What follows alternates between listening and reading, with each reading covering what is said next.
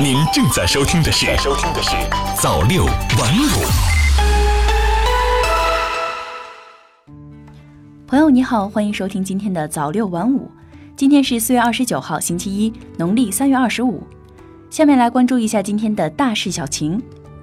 时政方面，五月新规降低社保费率，芬太尼类物质整类列管。五月份一批新的法律法规将落地施行。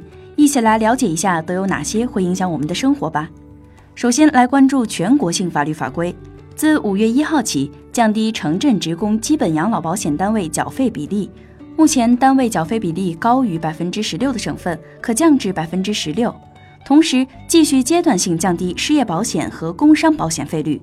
自五月一号起实施失业保险总费率百分之一的省。延长阶段性降低失业保险费率的期限至二零二零年四月三十号。自五月一号起，关于将芬太尼类物质列入非药用类麻醉药品和精神药品管制品种增补目录的公告正式施行。我国将对芬太尼类物质实施整类列管。自五月一日起，携带宠物入境有新规。在每人每次仅允许携带一只犬或猫类宠物入境的基础上，对三类经现场检疫合格并具有有效电子芯片的进境宠物免除隔离检疫。自五月一号起，调整开具中国税收居民身份证明有关事项。税收居民个人在中国境内居住时间由一年调整成一百八十三天。自五月十五日起，修订后的《中华人民共和国政府信息公开条例》正式施行。下面再来关注地方新规。自五月一号起，北京二十家三甲医院实施急诊分级，将患者分为濒危、危重、急症和非急症一到四级分级管理，遵循从重到轻、从病情迅速变化到相对稳定的原则，合理安排患者就诊顺序，优先处理较重病人。自五月一日起，河北省防治船舶污染海洋环境管理办法施行，最大限度保护河北海域环境。自五月一日起，南京市道路交通安全条例施行，干扰公交车驾驶最高可追刑责。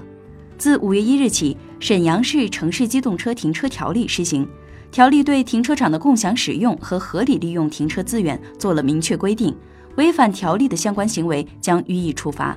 自五月一日起，成都市生活垃圾袋装管理办法、成都市城市生活垃圾处理收费管理办法施行。将危险废物等其他废弃物混入生活垃圾的，最高处十万元罚款。再来关注财经方面的消息，再见第四套人民币。五月一号起，第四套人民币中的一百元、五十元、十元、五元、两元、一元、两角纸币和一角硬币就不能在市场上流通了。这两天，公众还可以在任意银行营业网点兑换，但四月三十号集中兑换期正式结束。如果还需兑换，就得去指定网点办理。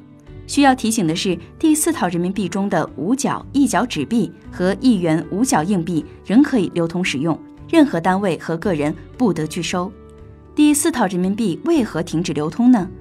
一名收藏界人士表示，第四套人民币流通时间已逾三十年，其防伪技术也还停留在多年前，明显落后于社会经济需要。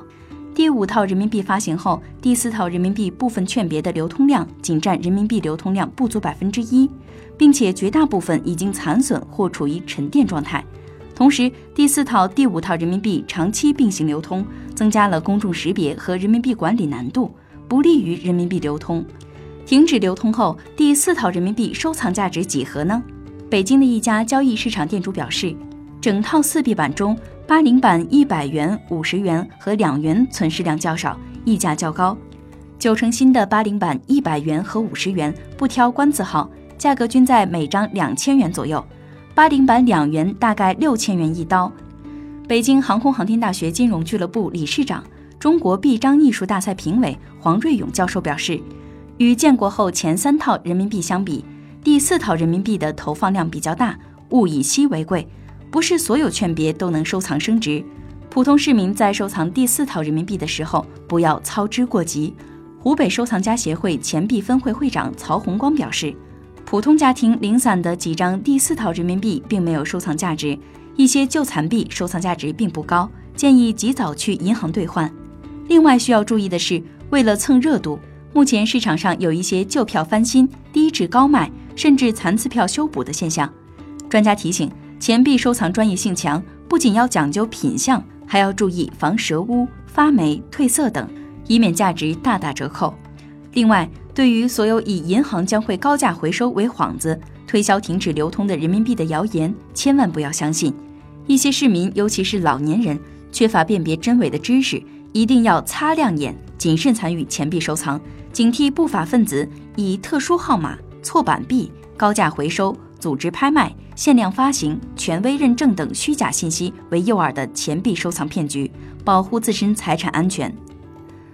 再来关注科技方面的消息，首个北京智源联合实验室落地。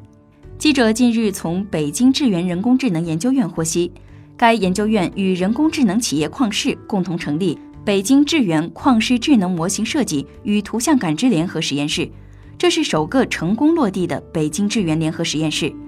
智源研究院是在科技部和北京市委市政府的指导和支持下，由北京市科委和海淀区人民政府推动成立。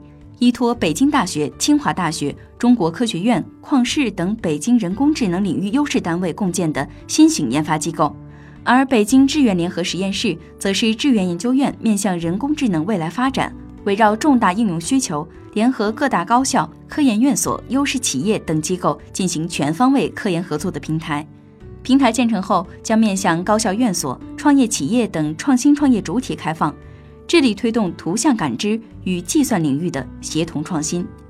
再来关注国际方面的消息，平成时代最后的假期，日本首个十连休二十七号开始，四月末至五月初是日本黄金周假期。